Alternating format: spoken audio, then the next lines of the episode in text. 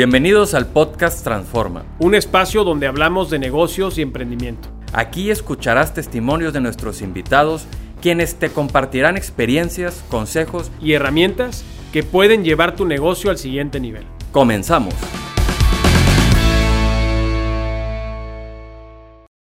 Bienvenidos a un capítulo más del podcast Transforma. El día de hoy tenemos a un invitado muy especial, el doctor Félix Cárdenas. Félix, bienvenido. Muchas gracias, Jorge. un, un, gran gusto acompañarte a ti y a tu audiencia. Gracias.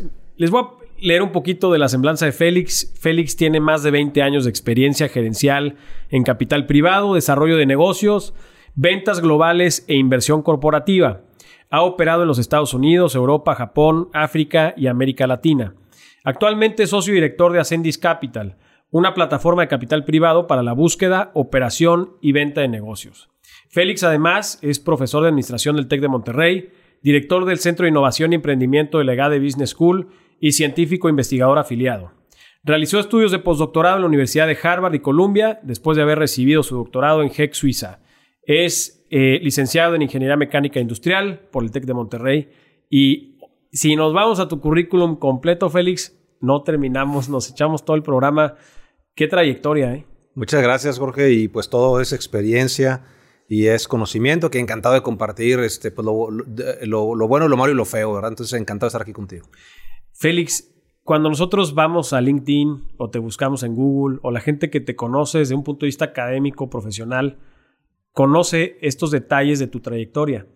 Pero, ¿qué es lo que te mueve? ¿Quién es Félix Cárdenas en lo personal? Gracias. Yo creo que al hacer esa pregunta me, la engloba en una sola palabra. Para, la palabra es propósito cuál es mi propósito de vida, ver qué es lo que me, no me deja dormir en la noche y me levanta en la mañana para andar con todo el acelerador y es el, tema de una movilización positiva hacia mi entorno, específicamente hacia mi sociedad, mi comunidad, ¿verdad? ¿Cómo podemos crear empresas, empresarios que puedan generar un valor económico para que se creen mayores fuertes de empleo, buenos empleos, y que haya una derrama para todos los stakeholders, ¿no? Este, que haya tema tributario para el, para, para el gobierno y que podamos crear una buena infraestructura y una bonita comunidad, parques, escuelas públicas bien hechas. Entonces, yo creo que si hay valor económico, es un valor económico, hay una derrama para toda la comunidad de la sociedad. ¿Te ha tocado ver proyectos de todo tipo, eh, acompañarlos hasta su consolidación? ¿Cuál de esas historias que te ha tocado ver a lo largo de tu trayectoria te ha marcado y por qué razón? He tocado, he tenido mi, etapa de, de, colaborador corporativo en grandes empresas, ¿verdad? empresas de más de 30 eh, billones de dólares este, de, origen europeo, otras eh, grandotas este, norteamericanas. Y, y, en esa época de mi vida, este, dentro de un organigrama, ¿verdad? Pues tú tienes un pedacito del, de, la, de, la, de la cadena de valor y te puedo compartir que pues, me tocó ver operaciones muy grandotas, ¿no? Este, transacciones de de 3 billones de euros, por ejemplo, una adquisición que, se, que, realizamos en, de una empresa alemana, pero que tenía eh, presencia en Latinoamérica, números grandotes a, grupos corporativos de regiomontanos que les vendimos cinco plantas europeas eh, por más de medio billón de dólares. Eh, cuando digo la palabra billón en, esta, en este podcast, estoy hablando del billón americano, ¿no? el de los nueve ceros. Y, ya como emprendedor, pues me ha tocado ver desde adquisiciones de empresas, lo que llamamos nosotros este, lower middle market companies, empresas que vendan entre 10 y 50 millones de dólares en ventas. Y, estamos ahorita en el proceso, eh, yo soy un fuerte creyente de la integración de, las economías de México, Estados Unidos y Canadá. Y entonces nuestra tesis de inversión hoy contempla Estados Unidos y México y estamos ahorita en el proceso de adquisiciones hacia Estados Unidos para integrarlas con las que ya hemos adquirido aquí en México. Ahora sigo hablando como empresario, ¿verdad? Dentro de este proceso de, de grandes operaciones, ¿qué crees que es o cuáles crees que son los factores más importantes a considerar desde, el, desde el punto de vista de inversionista, desde el punto de vista también para el empresario que quiere a lo mejor aspirar a comprar o vender una empresa? Sí, Jorge, yo creo que eh, la distinción de estos dos mundos, el mundo grandote, el corporativo, ¿verdad? tienden a ser empresas que están eh, manejadas obviamente de manera profesional, tienden a ser institucionales y hay un término que se llama kosher, que, que quiere decir que están cumpliendo con la normativa fiscal, laboral, etc. Cuando ya como, como entrepreneur, como le digo yo, como empresario, estás eh, considerando el comprar, vender empresas, eh, de estas que están entre los 10 y 50 millones de dólares, ya estás operando en otro, como le digo yo, en otro código postal. O sea, tienes que estar revisando temas, contingencias laborales, este, contingencias fiscales, eh, y luego, obviamente, pues todo lo demás que tiene que ver con, en tu due diligence, con temas de estrategia, comerciales, hablar con los clientes. Y son procesos muy delicados y sensibles porque en estos casos, pues no quieres que ni los clientes de la empresa se enteren, ni los proveedores se enteren, ni los colaboradores de la empresa se enteren. Entonces, tiene, cada caso es realmente un traje hecho a la medida, Jorge, y, y son de los elementos que tenemos que estar considerando cuando estamos evaluando el adquirir una empresa, ¿verdad? O venderla. Oye, qué importante entonces es también cumplir desde el inicio, ¿no? O sea, si hay algún emprendedor que nos está escuchando o algún micro, pequeño empresario que aspira en algún momento a llegar a, consolidar este tipo de operaciones, pues el tener en orden la casa de inicio, ¿no? No, sé si en tu experiencia te ha tocado corregir eh, a lo mejor algo de, que haya salido del due diligence que, que, no se vea del todo bien. O digo, siento yo que no está muchas veces el cumplimiento normativo en la agenda del empresario. ¿no? No, sin, duda. Yo creo que algo que lo veíamos como romántico, pero sin duda agrega valor es el tema de la gobernanza corporativa. O sea, el hecho de que ya sea que eh, el, empresario establezca un consejo de administración o un consejo consultivo, ¿verdad? Pero para darle cierta pluralidad a la dirección de la empresa y a acatar las normas eh, regulatorias, eh, ambientales, no solamente las que mencioné anteriormente, etcétera eh, y más allá de cumplir con la, lo que es lo mínimo para poder operar dentro de un marco regulatorio, creo que hay otros elementos de inclusión económica, de género, etcétera, que eh, una buena gobernanza eh, de, la empresa puede traer y crear valor, realmente valor económico. O sea, no estoy hablando nada más del valor social y de impacto de las, hacia la gente o hacia la. es manteniendo la rentabilidad de la empresa, o sea, es por el bien de la empresa en el mediano y largo plazo, Jorge. Claro. Esto me lleva a la pregunta un poquito que va más relacionada con, con Ascendis Capital, que es donde, donde me quiero concentrar, el tema del capital privado. Creo que es un tema que, un concepto que hemos escuchado cada vez más. Eh, ¿Qué es, Félix, el capital privado? Mira, el capital privado eh, podemos considerar eh, en su más amplia gama de, alcance, lo que es el capital privado, son aquellas transacciones que ocurren de, eh, donde el inversionista, ¿verdad? El inversionista, y hay varios sabores de inversionista que te, te voy a describir, decide adquirir o una parte minoritaria o una parte de una fracción de una empresa o bien el total de una empresa. Y, dentro del capital privado es este, pues eh, principalmente es el, inversionista directo de esa transacción no viene de mercados públicos, no, son empresas, a diferencia del capital público o los mercados públicos son aquellos que están en bolsas. Por ejemplo, aquí en México tenemos dos bolsas que son la Bolsa Mexicana de Valores y, Viva. Eh, y así, pues en Estados Unidos hay como 16 bolsas y en Canadá hay cuatro, etcétera. En España hay al menos otras cuatro.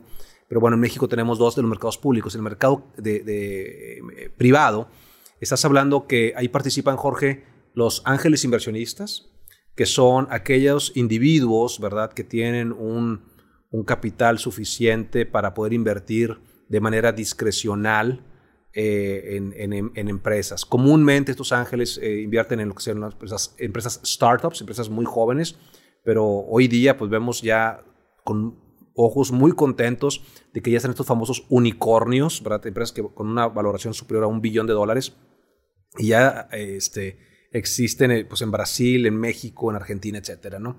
Otro de los participantes en el capital privado eh, eh, también están pues los, fondos de venture capital. ¿no? Los fondos de venture capital también invierten en, startups.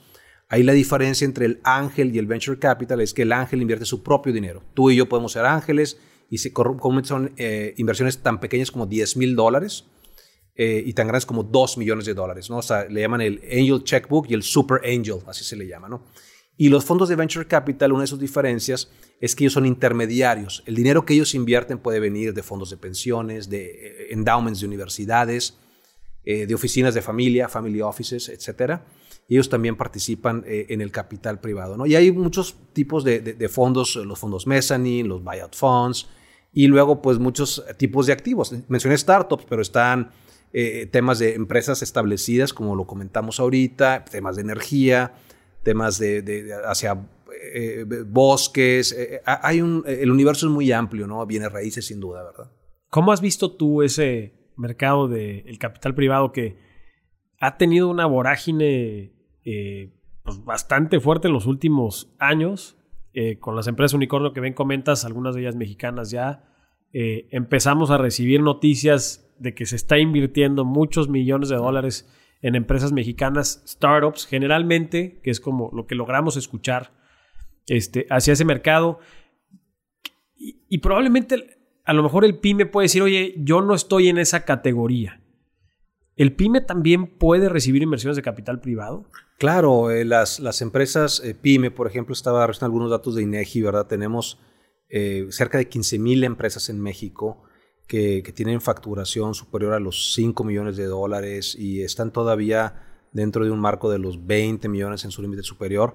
Y este empresario puede estar recibiendo una inyección de capital y depende qué es lo que él o ella están buscando. Por ejemplo, punto número uno eh, es el tema, requiere una inyección de capital para crecer, capital de crecimiento se le llama. Entonces tú pactas con este, con este inversor ¿verdad? Eh, la entrada es como un matrimonio arreglado porque pactas la entrada y pactas la salida, ¿verdad? Porque ese inversionista de capital privado va a buscar salir en un tiempo, ya sea porque tiene un rol fiduciario, o sea, tiene, está obligado legalmente a salirse de tu inversión, va a estar contigo dos, cuatro, seis, ocho años, ¿verdad? Este, comúnmente no pasan de 10 años, ese es un límite eh, superior de cuando un fondo de capital privado eh, tiene que realizar sus salidas. Eh, y al mismo tiempo, Jorge, te, comparto que una pyme también puede buscar el capital privado eh, tanto para adquirir un competidor o adquirir a alguien que en su cadena de valor puede ayudarlo a integrarse más hacia el consumidor o hacia, hacia eh, cadena arriba, ¿verdad? Materias primas, etcétera, que pueda contactar. O igualmente un ciclo de vida donde el empresario o la empresaria pues, ya llegaron a una etapa de su vida en la que ya los hijos estudiaron y, ya ninguno de los hijos tiene un tema de sucesión, ninguno de los hijos quiere tomar el negocio. Y antes de que el negocio se venga a pique, puede ser una buena época para decir, voy a vender mi empresa a alguien que participa en el capital privado. Oye, que tocas creo que un tema importante donde me gustaría hacer doble clic. El tema del concepto de venta de empresa. Eh, probablemente algunos de los colegas empresarios que nos puedan escuchar eh, pudieran no ver la venta de su empresa como un éxito, sino más bien relacionada con un fracaso de, ay, qué lástima, tuviste que vender, pues probablemente no te iba tan bien, etcétera. Cuando al contrario, ¿no? Es, es, el momento de éxito más grande de tu negocio. Pues, todos deberíamos de aspirar a lo mejor a vender nuestra empresa, eh, pero siento que no crecimos con esa mentalidad a lo mejor o con esa educación. No sé, ¿cuál sea tu experiencia con eso? El reto número uno en la economía de México para encontrar para realizar transacciones de capital privado es la originación, que es encontrar la empresa que está dispuesta a venderse. Ese es el primer y más grande reto que existe. Buenas empresas. Entonces, eh, sí, culturalmente eh, existe un tabú o una idea errónea similar a la de la deuda, que ahorita podemos ampliar. Gente dice, es que no le quiero deber a nadie y quiero dormir tranquilo, y en realidad la deuda es buena. Pero así como están esas ideas, ¿verdad? Eh, para mí que no son las óptimas en, la ingeniería financiera. Igualmente es el tema de la venta de la empresa que tú haces mención. Entonces, en Estados Unidos es un júbilo cuando tú vendes tu empresa, ¿verdad? Es como cuando se graduó un hijo tuyo de la carrera o tuviste un bebé. O... Entonces, eh, se celebra de manera importante. ¿Por qué? Porque cierras un ciclo de, tu vida y ahora tienes pues, algunos millones de dólares que disfrutar para, para el resto de tus días, ¿no? Entonces, sí existe aquí eso. Y es importante, Jorge, además mencionar que aproximadamente el 87% de las empresas que ya van en una tercera generación se mueren. O sea, hay un tema, hay temas cuantitativos y cualitativos de la gobernanza de las empresas familiares y del tema de la institucionalización, así como los managers que mejor pueden llevar a cabo el crecimiento y rentabilidad de las empresas. Entonces, lo que ocurre es que si ya llegaste a una tercera generación y realmente no hay... Y es, es triste, me toca ver a mí empresas en, las principales ciudades de México, Guadalajara y Monterrey, que estás hablando con la nieta y claramente está sufriendo ella, ¿verdad? Porque no, ella no quiere manejar el negocio, la familia le, pone toda la confianza a ella, eh, que la deben de tener, pero realmente no es la persona más adecuada para manejar el negocio. Entonces es triste y los negocios sí vienen a menos, a menos, a menos, hasta que pues ya están prácticamente en, concurso mercantil, ¿verdad? Me ha tocado ver algunos de esos y es muy triste. Entonces, antes de que eso suceda, yo creo, eh, desconozco tu caso, yo tengo dos hijas y pues lo que queremos los padres es que nuestros hijos sean felices, ¿no? Es prepararlos, educarlos. Si quieren hacer el negocio, pues integrarlos a cierto nivel. Y un fenómeno que he visto recientemente en algunas de las eh, empresas importantes aquí de, de, México, de Monterrey en particular, es que eh, a la familia se pone una gobernanza en la cual no se le permite más a los miembros de la familia entrar a operar el negocio, sino tener managers profesionales que te, pues, te, rindan las cuentas este, a los accionistas. Y entonces la familia empieza con los recursos patrimoniales a buscar continuar el crecimiento empresarial, lo cual es buenísimo, que hombres y mujeres de la familia identifiquen empresas y que vayan y las adquieran y de ahí las crezcan y que ojalá que esas empresas algún día sean más valiosas y más grandes que la, que la fuente de la, de la empresa original. Entonces son, son, son momentos muy interesantes los que estamos viviendo. Oye, me salen varios temas, por favor. Creo que este contenido es oro molido y traigo dos preguntas. La primera es eso que tocas del tema de la gobernanza corporativa. Eh, pongo un poco de contexto. La, probablemente la gran mayoría de las empresas en México son eh, administradas o dirigidas por los propios accionistas o socios, los propios dueños de la compañía. Eh, ¿Cuándo crees tú que es un buen momento para buscar profesionalizar la dirección de la empresa? Probablemente yo como accionista y director general ya di mi máximo y a lo mejor ya yo quiero que alguien más me acompañe en ese proceso, pero no me preparé hacia un momento de sucesión, digamos, de dirección de la compañía. Eh, y creo que es una confusión entre órganos de las sociedades, ¿no? De órgano de administración, el órgano de... Eh, eh, o la asamblea de accionistas o socios en ese momento, ¿no? ¿Cómo crees tú que la gente que nos escucha que está en esta situación pudiera prepararse para este momento? Mira, lo importante yo creo, un consejo es que la empresa debe funcionar sin ti. o sea, si, si, no lo que tienes es este a ver, voy a hacer un ejemplo y, buscando ser, este, no en un contexto derogativo ni mucho menos, pero es como cuando tienes un estanquillo en la esquina de una colonia popular, pues los que están atendiendo el negocio, ahí está la doña y el don, ¿no? Este, y lo cual es totalmente honorable, es, un, es este, sus actividades. Pero ya cuando tienes una escala que te permite emplear a personas que realicen esas funciones, y tú como eh, cabeza de familia, eh, eh, patriarca, matriarca, eh, pues tienes la función de ver los órganos de gobernanza de la empresa para ver que siga creciendo la, empresa y sobre todo que se mantengan niveles de, rentabilidad adecuados y que sean felices pues, el resto de, tu familia. ¿no? Entonces, primer punto es, si vas a buscar eventualmente decir, oye, pues no sé, voy a vender en un año o en ocho años o en seis años, es, tengo que poner a alguien que va a continuar aquí. Eh, idealmente, eh, lo que se busca también es, este, pues son temas cualitativos de la familia. En, en, en, las grandes empresas comúnmente ves el lado de la familia, el lado de la empresa y el lado de la familia. En el lado de la empresa tienes el top management, ¿verdad? los C-level managers comúnmente, conforme va creciendo la empresa. Y lo tienes el, el, board of directors, ¿no? el consejo de administración. Pero del lado izquierdo tienes también la gobernanza de la familia, ¿verdad? Y tiene su propia constitución, su protocolo de familia, sus reglas muy claras, qué puede o no puede hacer los miembros de la familia. Y es muy sano eso para darle, eh, evitar vicios que puedan ocurrir en las empresas, que luego, de manera inadvertida, miembros de la familia pueden lastimar la empresa por diferentes temas que todos hemos escuchado. Eh, eh, hay muchas historias de lo que puede suceder. Entonces es importante el, el profesionalizar la empresa y poner por los controles, ¿verdad? Los controles con los diferentes comités que existen para que, para que alguien esté eh, cuidando el, negocio y tú, pues, pues, estén rindiendo cuentas como empresario, ¿verdad? Ok, creo que puede entenderse obvio, pero a, lo mejor eh, puntualizar en indicadores que tú consideres que son claves para poder empezar a pensar en este, en este proyecto de, de sucesión administrativa, vamos a ponerlo. Este, o sea, ¿qué indicadores debo de tomar en cuenta en mi operación, en mi negocio, para darme cuenta que ya tengo que prepararme para ese momento que comentas? Sí, yo, creo que ahí, a ver, sin, sin duda, bueno, pues si la empresa no está creciendo, si la empresa, a ver, bueno, ahorita nuestra economía no está, no está creciendo de manera importante, pero si tu negocio, ¿verdad? O el sector industrial está creciendo a un nivel más grande que lo que tu empresa hace, quiere decir que te estás rezagando. Algo estás haciendo mal, porque las oportunidades que están ahí las está capturando o tu competidor u otros sectores eh, industriales eh, que, que, no están favoreciendo el, el, tema de generar mayor patrimonio para ti, tu familia y los accionistas y los empleados y los proveedores y los clientes, todos los stakeholders, pero de, manera importante, pues cuidando toda tu familia, ¿no? Entonces, el segundo tema, eh, Jorge, es un tema más este, sensible, más romántico, cualitativo, que es el tema del ciclo de las familias, ¿no? ¿Dónde están? si ya, si alguno de los, de los hijos quisiera participar la familia tendrá que decidir si le van a dar espacio o no. Y si es no, bueno, pues tal vez establecer si ya hay un nivel de escala que justifica el establecer una oficina de familia o family office, pues ya entonces ya hay espacio para que puedan participar los miembros de la familia y ahora sí decidir estratégicamente en qué sector industrial van a invertir, en cuál se van a desinvertir, pueden decidir vender algunos negocios, por eso decía que mucho de esta charla es hacia el tema compra y venta de negocios.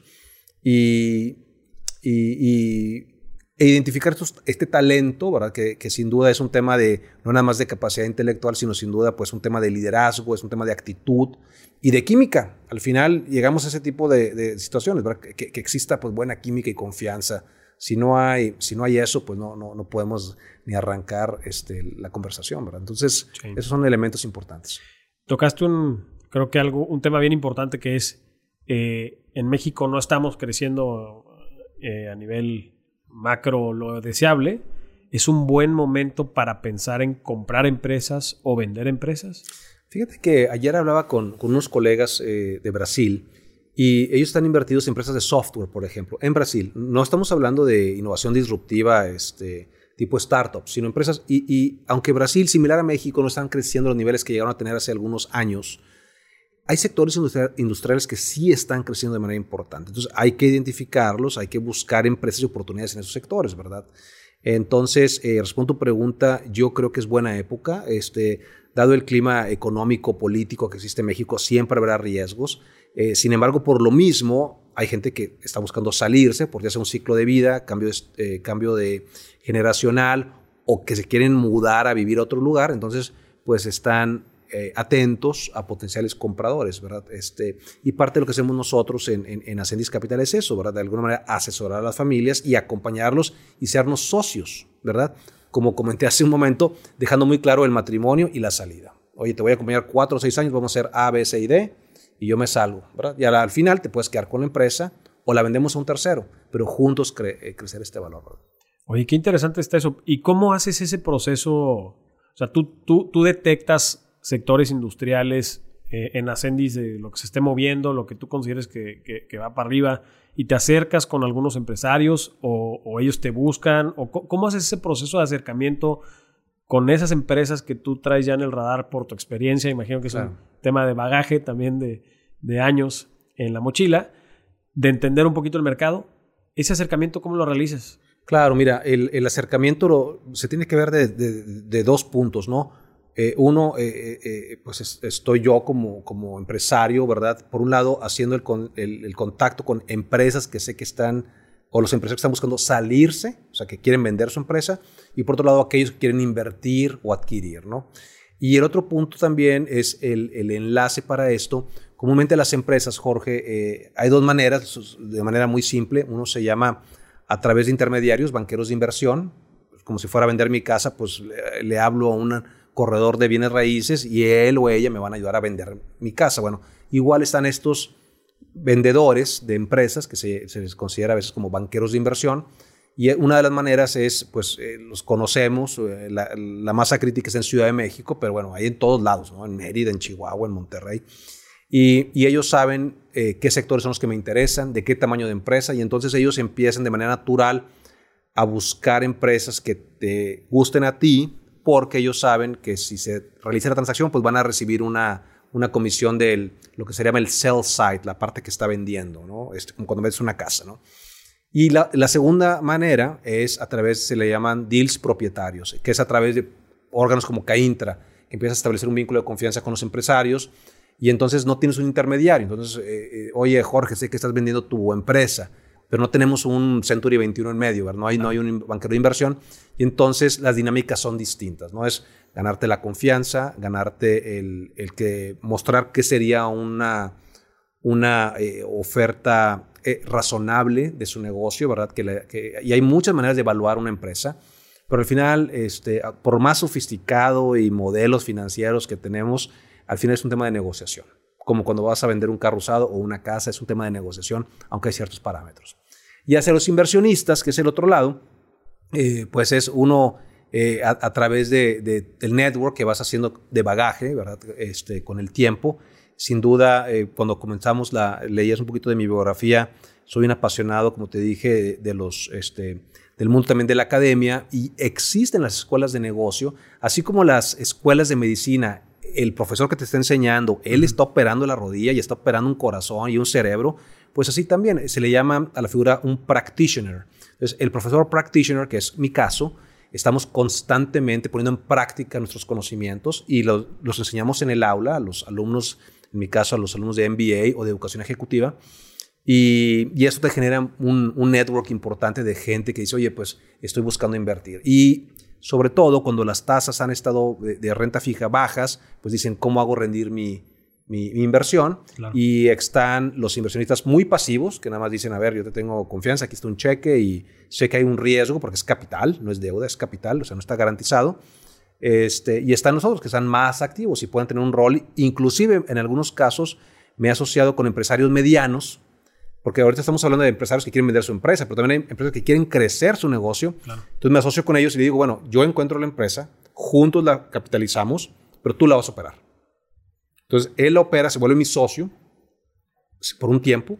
Y hay un tiempo en el que en el año 5 hacemos una evaluación por una firma de las Big Four. Decimos, oye, el negocio vale tanto, ¿qué hacemos? ¿Me compras mi parte, te compro tu parte o la vendemos un tercero? Y todo está en, en, los, eh, en los estatutos, en los acuerdos entre accionistas, este, en, las, en los vehículos, este, SPVs este, que se tenga que crear para realizar estas operaciones. ¿Cuáles son eh, los sectores ahorita que tú ves atractivos? Eh, para, tanto para venta como para compra. Eh, y algunos indicadores clave que tú pondrías sobre la mesa para la gente que probablemente pueda empezar a consentir esta idea y que le lata saber si está o no en tu experiencia en ese momento. Claro, mira, hay dos, hay dos niveles de, de elementos a evaluar. Uno es la industria y luego ya es la empresa en sí. O sea, la industria y el sector empresarial. Por ejemplo, eh, comúnmente buscas eh, sectores industriales que estén muy fragmentados, ¿no? O sea, ¿qué significa? Pues a lo mejor no voy a buscar el sector de televisoras en México o el cementero o el... porque ya hay grandes actores muy concentrados, con mucho poder, que difícilmente si yo quiero una empresa en ese sector voy a poder competir contra ellos este, eh, desde tema desde innovación o prácticas comerciales. ¿no? Entonces buscas sectores fragmentados en México. Sin duda, donde hay espacios porque el, a nivel, eh, el Estado nos está ofreciendo toda la demanda de educación, por ejemplo. Este, escuelas pueden ser primarias, pueden ser universidades privadas, hay una demanda de, que hoy este, hay muy buenas escuelas como la UNAM, Universidad de Nuevo León, pero no tienen a veces la capacidad de atender a todo el mercado que, que lo demanda. Hay espacio. El sector salud, el sector salud, ¿verdad? También tenemos muy buenas instituciones a nivel este, eh, gobierno, sin embargo, eh, pues hay espacios, ¿no? Y hay laboratorios, eh, áreas para hacer la realización de laboratorios. Ahora con el tema de la pandemia, pues han crecido de manera importante. medicamentos, ¿verdad? Todo lo que es healthcare, lo que es educación, son temas muy atractivos por, en general, ¿no? Y luego ya que dices, bueno, voy a seleccionar algunos, algunos sectores como los que estamos conversando ahorita, Jorge, y empieza a ver las condiciones de la empresa.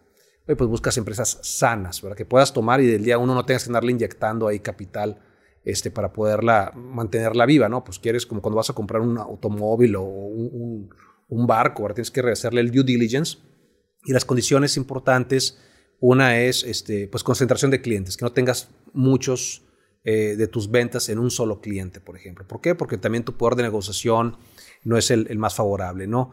Otra es, comúnmente no nos gusta mucho el tema, el tema de venta a gobierno, ¿verdad? Lo más que le vendamos al sector privado, pues tiende a ser eh, más favorable. Eh, tamaño de empresas, ya te decía, comúnmente para, en el sector que estoy yo, que es de 10 a 50 millones de dólares en ventas. Sin embargo, empresas más grandes sí nos llegan, pero ya empezamos a competir con fondos de capital privado más grandotes y entonces ya es donde no somos tan competitivos ni tan rápidos necesariamente como, como, como un fondo de capital, por una empresa más grande. Pero son estos, estos elementos, todo el tema del due diligence que ya hablamos de las contingencias que se tienen que, analizar. Y te diría, eh, lo más importante, Jorge, yo creo es que existen tres elementos para que quede claro que le podemos crear valor económico. El primero es, si tú vas a entrar a gestionar o a ser parte de la operación del negocio, ¿cómo le vas a crear valor en los que se llaman los fundamentales? ¿Cómo vas a que suban las ventas, bajen los costos, eh, todo, el tema de eficiencias, inventarios, ver realmente qué podemos hacer, estrategias de cross-selling, upselling, todo ese tema que es cómo operar un negocio. El segundo de los tres se llama ingeniería financiera. Básicamente es ver, te decía que para mí es una buena situación, pero hay mucho tabú con el tema de ponerle deuda a las empresas.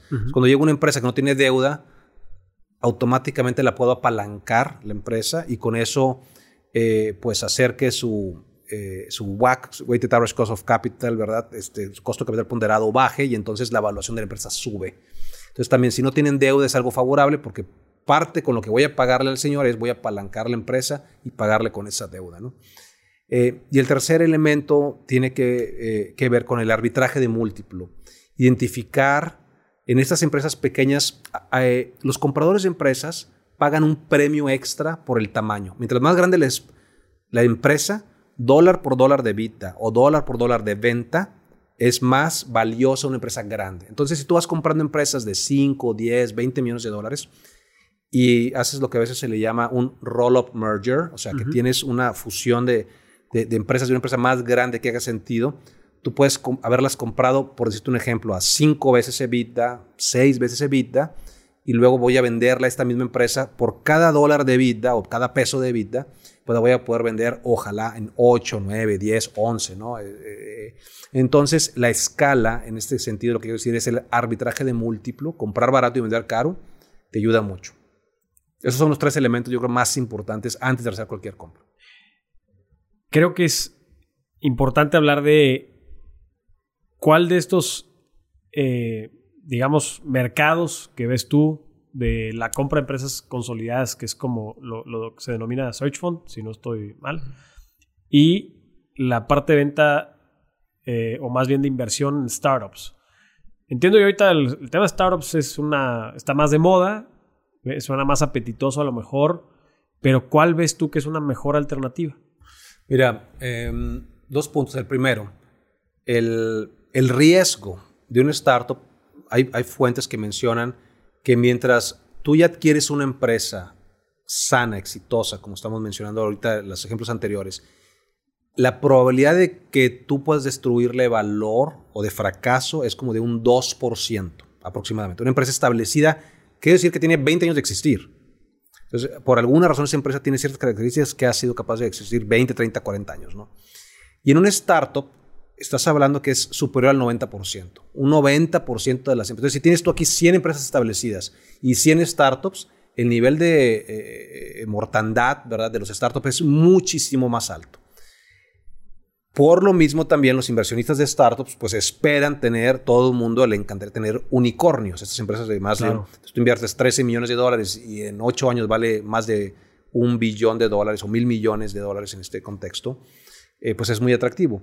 Pero mi, mi, mi, primera reacción es, idealmente lo que quieres es tener un portafolio de diferentes, se le llaman activos alternativos. Y puedes tener startups en tu portafolio y puedes tener, pero aquí son inversiones pequeñas, desde 10 mil dólares pueden ser inversiones, ¿no?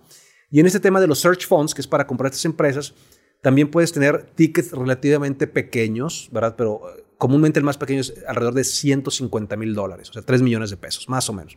Entonces, ya con eso, o sea, si tienes tú un pool de 20 inversionistas, ya con 3 millones de dólares de equity, pues puedes aspirar a comprar una empresa de 10 porque la vas a apalancar y vas a, a, negociar con el vendedor que te financie parte de, la, parte de la adquisición. Entonces, en resumen, eso es el tema del riesgo y de los retornos. Y este caso del Search Fund, el fondo de búsqueda, eh, ha tenido en México, eh, México es el segundo país más importante del mundo en, Search Fund después de Estados Unidos. Y ahorita lo que estamos haciendo, eh, no nada más en Ascendis, en el TEC de Monterrey y de Business School, que tú sabes que estoy súper afiliadísimo con esa universidad que le tengo todo mi cariño.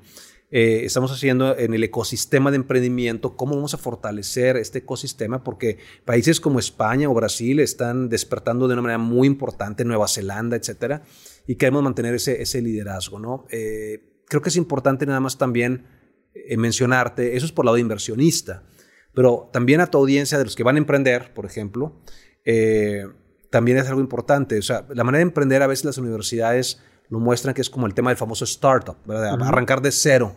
Y eso es, lo más seguro es que vas a fracasar. O sea, las probabilidades estadísticamente está comprobado. 90% como... Más del 90%. Pero lo importante es que es una manera de emprender. Otra es, si estás trabajando en una empresa corporativa, como yo en algún momento lo hice, y la empresa es emprendedora, pues puedes hacer también emprendimiento, intraemprendimiento. Eh, eh, traer franquicias de otros países es una manera de emprender y la última es esta, se llama Entrepreneurship Through Acquisitions, ¿no? Emprendimiento vía adquisiciones. Y es una manera legítima de emprender y hay mucha documentación. Es desde los años 80 en Stanford, California, que se inventó el modelo y ha ido evolucionando de manera sumamente interesante. Hoy hablé con unos, unos inversionistas suizos que están interesados en entrar a México. Entonces es un tema global, es un tema es un tema muy, muy interesante y emocionante este, porque México tiene grandes oportunidades. Como te lo comenté, sobre todo por la proximidad también y la integración, sobre todo de empresas del norte, hacia mercados de exportación. Claro. El dólar ahorita, eh, pues mucho inversionista lo persigue también, no nada más estar en pesos mexicanos, sino también en dólares. Esa parte que comentabas de, de las inversiones eh, que aspira el, pues, un ángel inversionista o X de crecer su inversión 10x o más, ¿cómo? O sea, hay poca gente que logra entender cómo funciona ese mercado. Es decir, ¿a qué aspiro? Eh, no sé si nos puedes explicar, aprovechando esa, ese conocimiento que tienes tú tan especializado del, mercado, ¿a qué aspira un, inversionista en un startup y, cómo pudiera llegar a consolidarse esa inversión? Ok, mira, en el tema de los startups, y siempre me gusta hacer la, comparativa, ¿no? De la empresa establecida o el startup, ¿no? Y los riesgos y lo que puedes esperar. En el mundo de los startups, lo que dice es que cada inversión que realizas debe ser capaz de que si al momento de la salida, o sea, cuando vendes la empresa, pueda pagar todo el valor de la inversión de lo que es el fondo. O sea, eh, estás hablando de que en un periodo varía, pero puede ser cuatro años, ocho años, comúnmente ya más de ocho años no, es un horizonte que no se va más allá de ocho años. Eh, eh, estás tú buscando retornos este, pues, gigantescos, le llaman el hockey stick, ¿no? Como cuando le pegas al, hockey con el palo. Entonces, ahí son retornos muy, muy altos, muy agresivos, porque sabes que se te van a morir ahí muchas de las empresas que están en tu portafolio, ¿verdad? Y del otro lado, al menos en México, ahorita lo que dice, primero te, digo lo de Estados Unidos y luego cómo lo aterrizamos a México.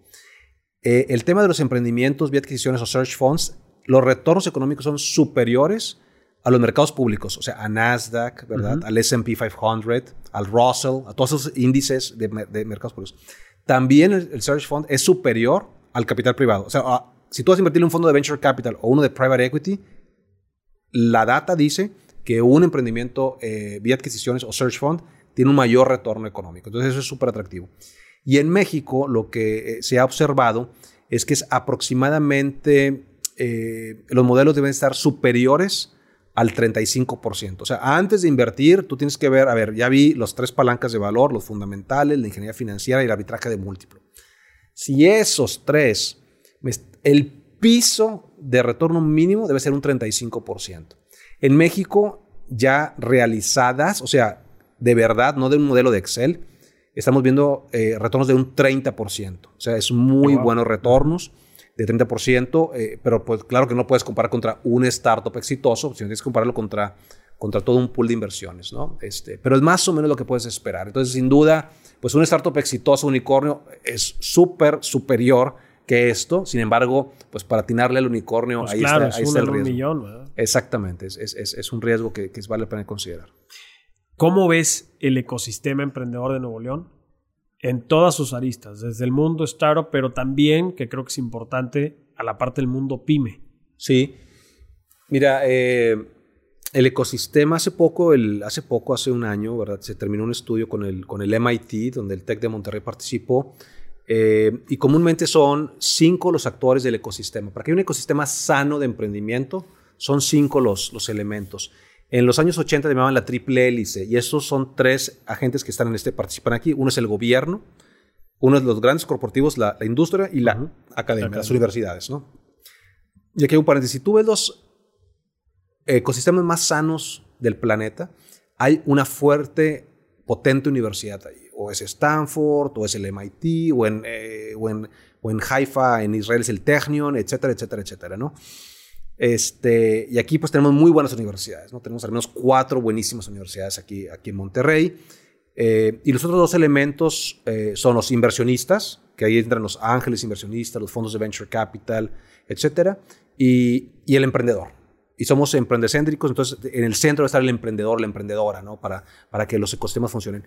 Eh, yo en Monterrey lo veo que están los elementos. El 50% de los corporativos más grandes de México están aquí. Muchos de ellos ya tienen actividades de corporate venture capital, es otra manera de invertir del corporativo en startups. Y entonces es muy rico el, los elementos que ya están ahí, ¿verdad? Hay mucho este, eh, capital, es una ciudad próspera, ¿verdad? Eh, y entonces a donde voy es, y depende de qué nivel de gobierno hable, si es municipal, estatal o federal, pues hay diferentes incentivos, unos, unos este, se ponen más atención y otros menos, ¿no? Pero bueno, como todo. Yo creo que el ecosistema en sí comienza a dar eh, notas de seriedad, como decimos, de pantalones largos, ¿verdad? Empezamos a ver ya empresas donde inversionistas locales han realizado estas inversiones y ya empezamos a ver algunos unicornios, ¿verdad? Eso es, eh, al final, eh, pues los PowerPoints llevados a la realidad lo que, lo que realmente te lleva a las historias de éxito. Y la segunda es que las pymes, vemos en, en, el área de Monterrey, principalmente a Caintra y los, los, que están más allá de ellos, pues un, es, una, es, un, es una, un ecosistema muy pujante, de mucho empresario, muy trabajador. Y lo que estamos haciendo ahora es fortaleciendo este ecosistema de inversión para lo que son los search funds. Y estamos ahorita piloteándolo muy fuerte en, en, Monterrey y estamos haciendo diferentes eventos este, de, de, inversión, atraer a los emprendedores, son estos jóvenes searchers, se llaman search funders, atrayendo a, aquellos inversionistas que ya no nada más invierten en bienes raíces, sino que inviertan en las pymes, como fue tu pregunta, ¿verdad? ¿Y por qué? Porque puede haber que el empresario quiera o vender su empresa al 100% o decir, oye, quiero que alguien invierta conmigo porque quiero crecer.